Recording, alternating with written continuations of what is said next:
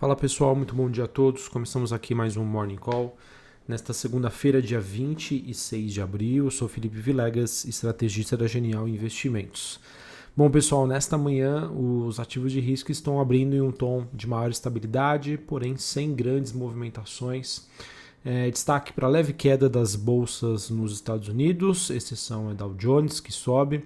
Na Europa também, mesma coisa, 0 a 0 e também temos nessa manhã uma continuidade da alta dos preços das commodities. Destaque aqui para o cobre, que ele, é, ele pode ser visto como um barômetro aí de crescimento global. Ele que atinge o nível mais alto em 10 anos, neste momento subindo 2%. Minério de ferro também sobe na Ásia. É, a exceção das commodities passa a ser o petróleo, que recua neste momento mais ou menos 1,5% em meio a preocupações com a queda na demanda indiana. A Índia que está passando por um, é, um momento aí bastante delicado por conta da Covid-19. A Índia que acabou relatando um milhão de novos casos de coronavírus em apenas três dias. E temos os rendimentos das treasuries dos Estados Unidos subindo e o índice dólar recuando é, em meio às expectativas do mercado sobre como vai ser a reunião do Fed, o Banco Central Americano, nesta semana para decisão sobre política monetária. Tá? Então é, vamos acompanhar, acho que talvez seja um dos eventos mais importantes desta última semana do mês de abril.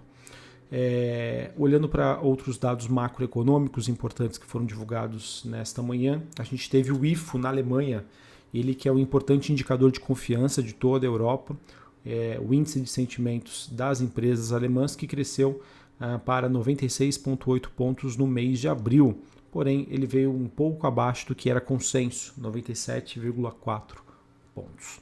Pessoal, sobre a pandemia, é, a questão da Covid-19, que é um dos temas aí, digamos, né, mais comentados dos últimos 12 meses, é, todos os seus impactos é, na saúde, né, que infelizmente é, acabaram ah, trazendo é, consequências assim inestimáveis para toda a população global e também os seus efeitos é, econômicos, é, o que a gente começa a monitorar de, de comentários é, envolvendo talvez pessoas mais especializadas é que sim, as vacinas estão funcionando. Tá? A gente tem o caso aí de Israel e Reino Unido que devem funcionar como proxies, né? É, países que vão servir como exemplo para os demais países é, em que a gente já começa a ver sinais bastante efetivos, né, bastante eficazes em relação à questão das vacinações, com esses países liderando ah, o regresso ao novo normal.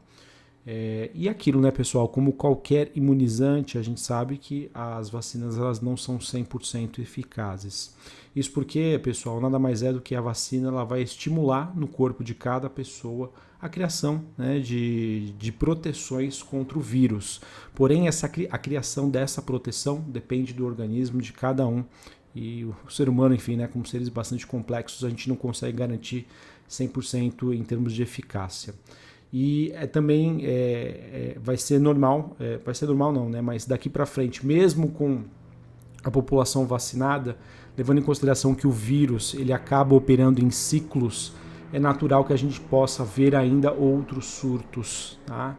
E o que eu vejo é que a diferença, contudo, é que nos países em que a vacinação avançou, esses novos ciclos eles não devem levar a um colapso do sistema de saúde, o que poderia é, levar a um fechamento, um fechamento das economias novamente. Tá?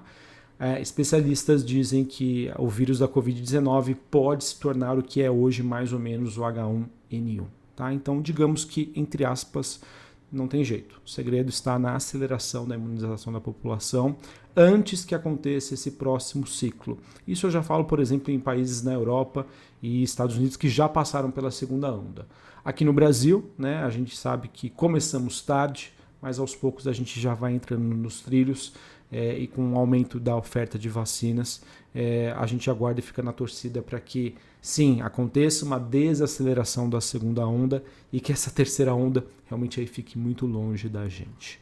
Bom, sobre o clima político na semana, pessoal, será instalada no Senado amanhã, terça-feira, a CPI da pandemia. Uma vez instalada, a comissão deve analisar os pedidos de depoimentos. No STF, a gente tem o um julgamento de, de pautas importantes, como a que trata a lei de patentes e do ICMS na base do cálculo do PIS/COFINS. É, também será discutido né, a isenção né, do PIS. Ah, não, desculpa. Também é, essa semana termina a isenção do PIS/COFINS sobre o diesel e o governo pode anunciar o Pronamp e o BEM.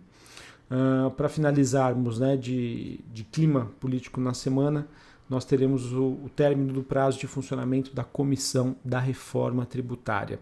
Um tema que eu queria trazer aqui com vocês, pessoal, porque entrou no radar da equipe econômica, de acordo com jornais, a possibilidade de um relatório da reforma tributária do deputado Agnaldo Ribeiro, em que ela deve promover um aumento na carga de impostos e contribuições sobre a economia. Essa hipótese que está sendo levantada pelo time do ministro Paulo Guedes, principalmente pela questão da calibragem do imposto sobre o valor adicionado, IVA, que na PEC principal, né, ela substitui vários impostos federais, estaduais e municipais. A proposta do governo, pessoal, é começar mudando apenas o PIS e COFINS, criando a contribuição sobre bens e serviços, que está sendo chamada de CBC um tributo federal que poderia então ser com o tempo acoplado ao ICMS e o ISS. E a PEC 45, né, que era patrocinada pelo ex-presidente da Câmara, o deputado, o deputado Rodrigo Maia, deve fazer uma mudança mais ampla nos tributos sobre consumo e pode trazer, entre outras medidas, mas provavelmente pode deixar de fora o imposto sobre transações que bancaria a desoneração da folha de pagamentos das empresas. Tá? No último sábado, o presidente da Câmara, deputado Arthur Lira, ele prometeu né, para o próximo dia 3 de maio a apresentação de uma, entre aspas, versão inicial desse texto da reforma, que diferente né, dos governos é, que tentaram fazer isso há três décadas. É, sem citar né, o relator da matéria, cuja troca chegou já a ser cogitada, Arthur Lira disse que a intenção é, em marcar uma data é promover a discussão com a sociedade, fazer audiências públicas com transparência e a participação de todos. Pessoal, acho que todos sabem né, que essa, essa reforma aí é bastante complexa, muito difícil. É, mas vamos ver o que, que a gente consegue entregar. Tá? Acho que devem seguir aí no radar do investidor como principais reformas para os próximos meses barra anos reforma administrativa e reforma tributária, tá bom? Pessoal, em, em linhas gerais, tá? O que, que a gente tem também para essa semana? Eu falei sobre o clima político, mas é, em termos macroeconômicos, resultados de empresas. A gente tem aqui no Brasil, começa, né, acelera a esperada temporada de balanço do primeiro trimestre de 2021. Essa semana nós temos é, dados fortes nos balanços, como destaque aí para o setor de mineração. Então a gente tem é, por exemplo, Vale, Smiles hoje, VEG deve divulgar ao longo da semana. Nos Estados Unidos, mais de um terço das empresas do S&P reportarão seus resultados, incluindo as Big Techs. Então nós teremos Tesla, Microsoft, Alphabet, é, Facebook, entre outras, durante essa semana. E como eu já disse, o evento mais aguardado acontece na quarta-feira com a decisão do Banco Central Americano sobre política monetária. Uh, assuntos que a gente deve manter então no radar. Aqui no Brasil não tem jeito, agenda de reformas, dados da vacinação, isso também é algo super importante, a CPI da Covid-19. Olhando para a parte externa, né, internacional, a gente tem essa semana reunião da OPEP, segue no radar o plano de infraestrutura do Joe Biden. Uh, pelo que eu vi de últimas notícias, há um apoio dos republicanos por um pacote que geraria em torno de 900 bilhões de reais ou seja, um pacote bem menor dos 2 ou 3 trilhões que teriam sido prometidos né, em, em, anúncios desse, desse plano anteriormente. Uh, a gente também tem os temas que seguem sobre o aumento de impostos aos mais ricos nos Estados Unidos, que, que foi, digamos, é, trazido aqui a, a, mercado na semana passada, e a questão da Índia envolvendo a Covid-19. Tá? Realmente que é, o Brasil, que estava na cena anterior né, como o principal destaque da, da pandemia, Agora a Índia tomou este lugar. Uh, sobre a agenda desta segunda-feira, a gente tem uh, daqui a pouquinho, às 8h30 da manhã, pesquisa Focus do Banco Central. 9h30, dados sobre investimento estrangeiro, saldo em conta corrente.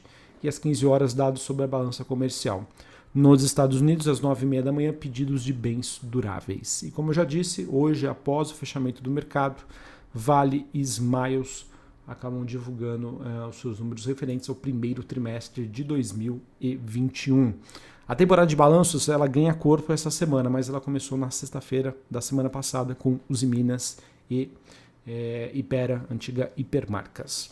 Para finalizarmos e falarmos sobre o noticiário corporativo, o Bradesco aprovou na última sexta-feira um novo programa de recompra de até 97 milhões de ações, 48,7 milhões de ações ON, 48,4 milhões de ações preferenciais. O início é a partir desta segunda-feira e o, e o programa tem prazo de 12 meses. Esse programa de recompra de ações que acabou se tem ele foi é, digamos Uh, eles não pôde, não pôde ser praticado no ano passado por conta da pandemia, mas aos poucos a gente deve começar a ver os grandes bancos anunciando esses novos programas de recompras de ações. Uh, ah, CVC Brasil anunciou na última sexta-feira que fechou a aquisição dos 39,94% restantes do capital das empresas Biblos e Avantrip, que são ambas sediadas na Argentina. A CVC, que já possuía 60,06% da, da companhia, agora passa a deter 100% das duas empresas. Semana pessoal importante para quem é acionista da Eletrobras. É, nós temos que a proposta da capitalização da Eletrobras, com a diluição do controle detido pela União, deve ter então uma semana decisiva em que o relatório da MP que define esse modelo e autoriza a operação deve ser apresentado nesta semana pelo deputado Elmar Nascimento, do Democratas da Bahia. Na última sexta-feira, nós tivemos uma reportagem da Reuters dizendo que o Nubank estaria começando a se preparar para uma listagem, ou seja, um IPO nos Estados Unidos, e que a mesma já poderia acontecer neste ano. O banco digital, conhecido aí pelo, é, como Nu Pagamentos, foi avaliado em cerca de 25 bilhões de dólares em uma rodada de investimentos realizada no começo de 2021. E para finalizarmos, nós tivemos a Via Varejo. Via Varejo que anunciou a sua marca, a sua nova marca, ela que passará a se chamar somente Via, com o intuito, né, segundo a própria companhia, de ir além do varejo. É, o que acabou se traduzindo em mudanças no logotipo, cores e no novo posicionamento ele que deve reforçar a estratégia de empresa é, de ser conhecida como a melhor via de compras. Tá? Esse movimento, pessoal, já começou na semana passada com a alteração da marca Ponto Frio, que deixou de ser chamada de Ponto Frio, passou a ser chamada somente Ponto, e agora a Via Varejo aí também é, mudando aí layout, cores, logotipo, querendo se chamar somente Via. Além disso, a companhia ah, informou que a sua controlada é, adquiriu 100% das cotas de emissão da Seller Processamento, Comércio e Serviços. Ela é uma, uma plataforma proprietária de soluções de pagamentos. O valor de aquisições da aquisição não foi informado, ou seja, uma reviravolta aí bastante grande envolvendo a Via Varejo, que começou no ano passado, né, com mudanças, na verdade em 2019, com mudanças na diretoria, no ano passado com a sua estrutura de capital e agora com a sua marca e posicionamento. Tá? Acho que podem reforçar no investidor essa percepção de um turnaround, uma, um processo aí de transformação completo na companhia. Bem, então é isso, tá, pessoal, que eu tinha para trazer para vocês. Um abraço a todos, uma ótima segunda-feira, uma ótima semana e até mais. Valeu!